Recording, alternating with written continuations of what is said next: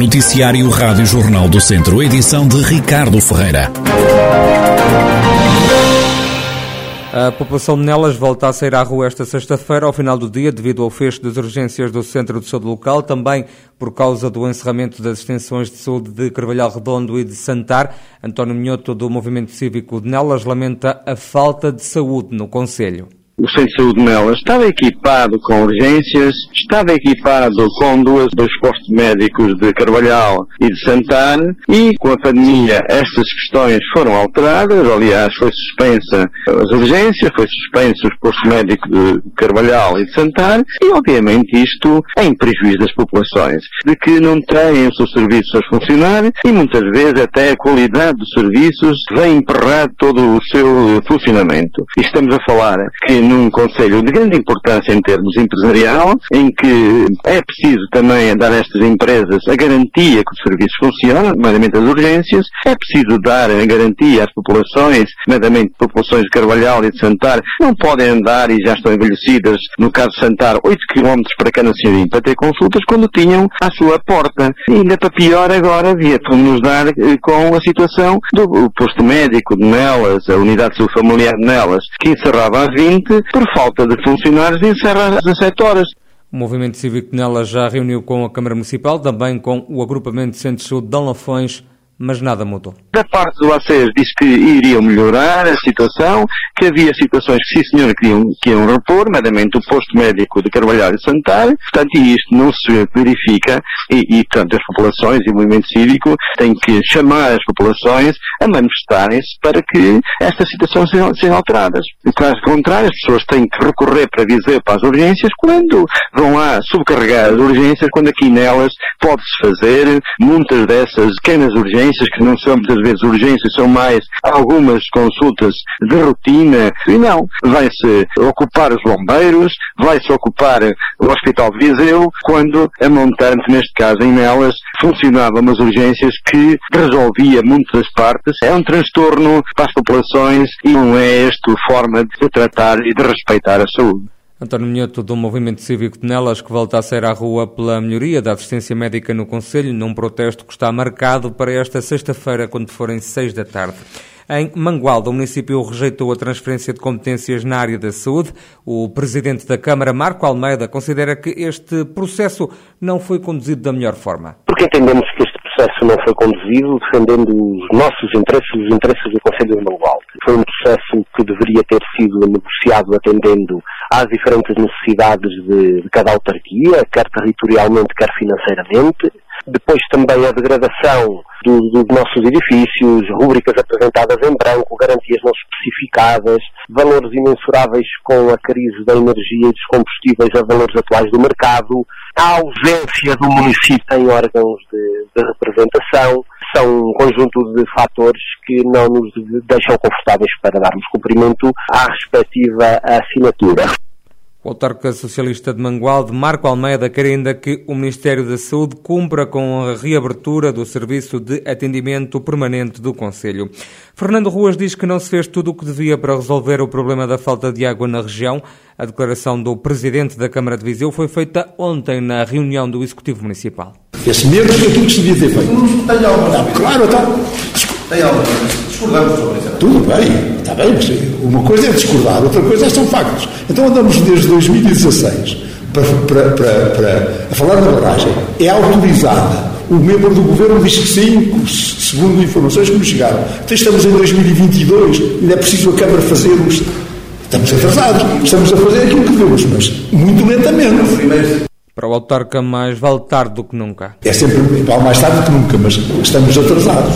Isto é verdade. Eu, eu, eu, costumo dizer, nós estamos no início de uma coisa de que tanto ambicionamos que depois de se iniciar o processo demora quatro anos, é o que dizem os, os, técnicos, quatro anos a fazer. Neste momento ainda só estamos a apreciar o estudo e foi acelerado porque a Câmara de Viseu aceitar, aceitou substituir-se à APA, embora eles pagando naturalmente mas aceitou substituir-se para acelerar o processo. De qualquer maneira, é bom que, que, que não deixemos aos cidadãos eh, falsos, eh, digamos, informações. Porque, eh, ou informações que, não, não, que podem revelar uma coisa e depois são outra. Se começar, nós precisamos da barragem de Fagil, como os pão para a boca. Ou, ou da, da, mas esta, esta solução demora no mínimo 4 anos, portanto é bom que saiba isto. Nós esperemos não ter problemas até lá ou, e ir remediando a situação. Palavras de Fernando Ruas, presidente da Câmara de Viseu, ontem na reunião pública do Executivo, na resposta ao vereador João Azevedo, da oposição, e antigo autarca de Mangualde, recusou a argumentação de Fernando Ruas, garantindo que houve trabalho feito. O ano passado foram internadas 900 pessoas no centro hospitalar Tondela Viseu devido ao AVC. A maioria destes doentes tem 70 anos, é o que revela a coordenadora da unidade AVC do hospital, Ana Gomes o elevado número de internamentos que temos por AVC. No ano passado tivemos perto de 900 doentes internados por AVC, portanto é um número muito, só os números também falam por si, não é? é, é muitos eh, AVCs na, na nossa região têm a ver, por um lado, com o envelhecimento da população, mas também com o facto de muitos fatores de risco não estarem controlados. A nossa média de idades é volta, uh, na faixa dos, a mediana na faixa dos 70, entre os 70 e 80 anos, a grande maioria dos doentes, mas ainda temos uma parcela importante de doentes com menos de 60 anos. Portanto, o AVC pode afetar qualquer idade. Qualquer idade. Os 900 eh, doentes internados aqui na unidade tivemos menos de 6% de mortalidade, o que apesar de tudo são números bons, pronto, e também traduz de facto o facto de estarem internados numa unidade especializada, não é, com uma equipa dedicada mesmo para o AVC que tem, pronto, se traduz em ganhos em saúde. Ana Gomes, a coordenadora da unidade da AVC do Centro Hospitalar Tonela Viseu, que pede ainda às pessoas para ligarem para o 112 aos primeiros sintomas de acidente vascular cerebral.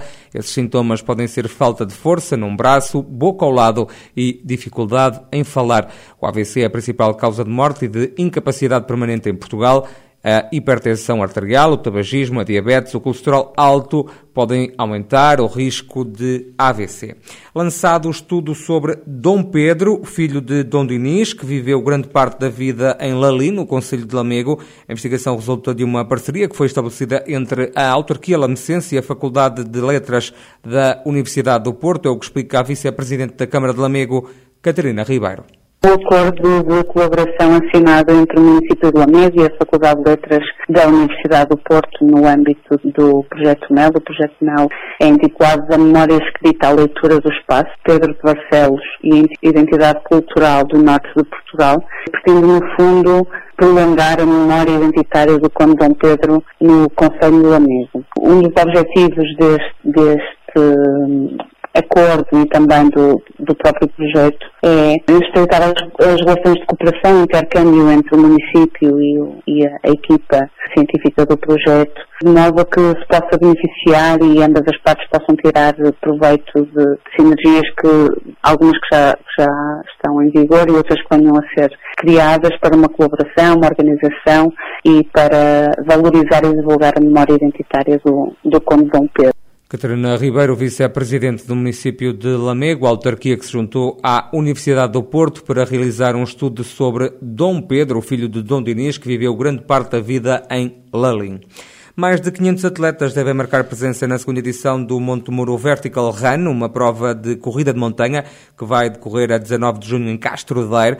Vão andar pelo Conselho Castrense corredores de mais de 10 nacionalidades diferentes. É o que dá conta o vereador com o pelouro do desporto na Câmara Municipal, Pedro Pontes. Nesta prova, que prevemos ter mais de 500 participantes, até porque há limites para o efeito, para não pôr em causa a qualidade a competitividade do evento, isto é uma prova homologada internacionalmente e vai ter uma avaliação dos revisores da Associação Mundial para o efeito, mas estamos à espera de mais de 500 participantes,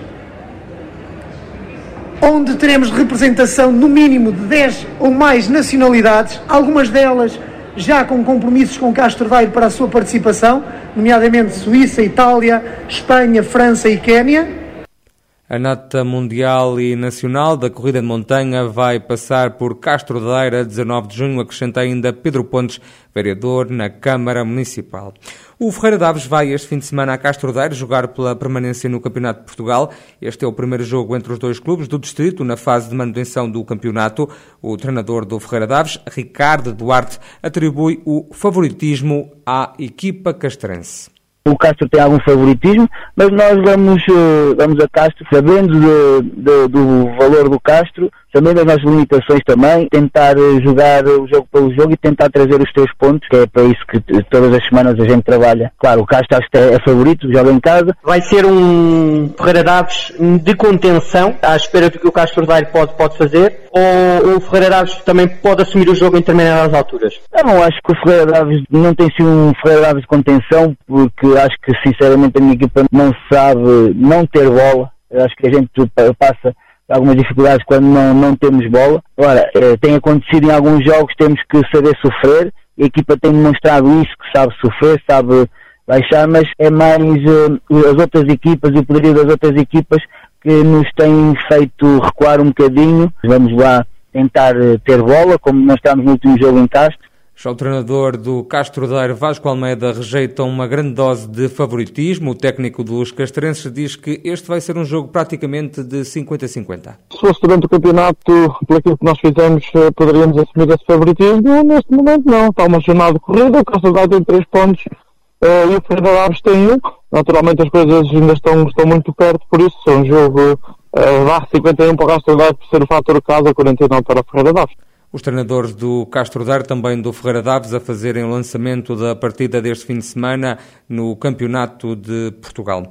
E esta sexta-feira, em simultâneo em Oliveira de Frades, Vozela e São Pedro do Sul, vão ser apresentados seis filmes que concorreram ao Festival Intermunicipal de Curtas-Metragens Curto Lafões. Apenas um trabalho foi excluído do concurso, é o que explica Teresa Sobrinho, vereadora da Cultura na Câmara Municipal de São Pedro do Sul. Este evento está inserido numa candidatura que nós fizemos eh, em rede, Cultura em Rede, que se chama Lafões Terras de Cultura, que envolve os três municípios de Lafões. Concorreram sete curtas, uma foi eliminada porque não cumpria os requisitos do regulamento, por isso foi eliminada, e foram seis admitidas.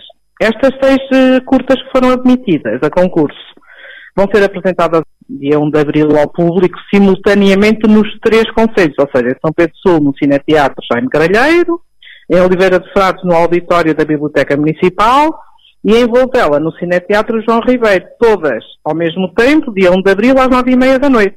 E depois, no sábado, dia 2 de abril, Iremos divulgar as três vencedoras, que há um primeiro, um segundo e um terceiro prémio, as três curtas que são vencedoras, e essa divulgação será nas redes sociais do projeto, ou seja, em Lafões Terras de Cultura. Os municípios ficaram agradados com os trabalhos que foram apresentados e esperam voltar a promover o Curto Lafões. Nós sabíamos que havia algumas pessoas, nomeadamente jovens, que gostavam e participavam eh, nesta, nesta arte cultural que é o cinema e, nomeadamente, as curtas e inserimos este projeto eh, para chegar a esse público, ou seja, a esses agentes culturais que se dedicam ao cinema, à arte do cinema. E, e até eh, achámos que para uma primeira edição, eh, que eh, termos sete curtas, apesar de uma delas pronto, ter ficado fora porque não cumpria os requisitos, eh, ficámos bastante, bastante satisfeitas. Agora, isto é óbvio que eh, poderemos, eh, no futuro, voltar a realizar este festival de curtas numa lógica de Lafões e dos três municípios. Não vejo por que não. Teresa Sobrinho, vereadora na Câmara de São Pedro do Sul, conselho onde esta noite vão ser exibidas as curtas-metragens que concorreram ao Festival Intermunicipal de Curtas-Metragens Curto Lafões, trabalhos que vão ser apresentados à mesma hora, também em Vozela e Oliveira de Frades.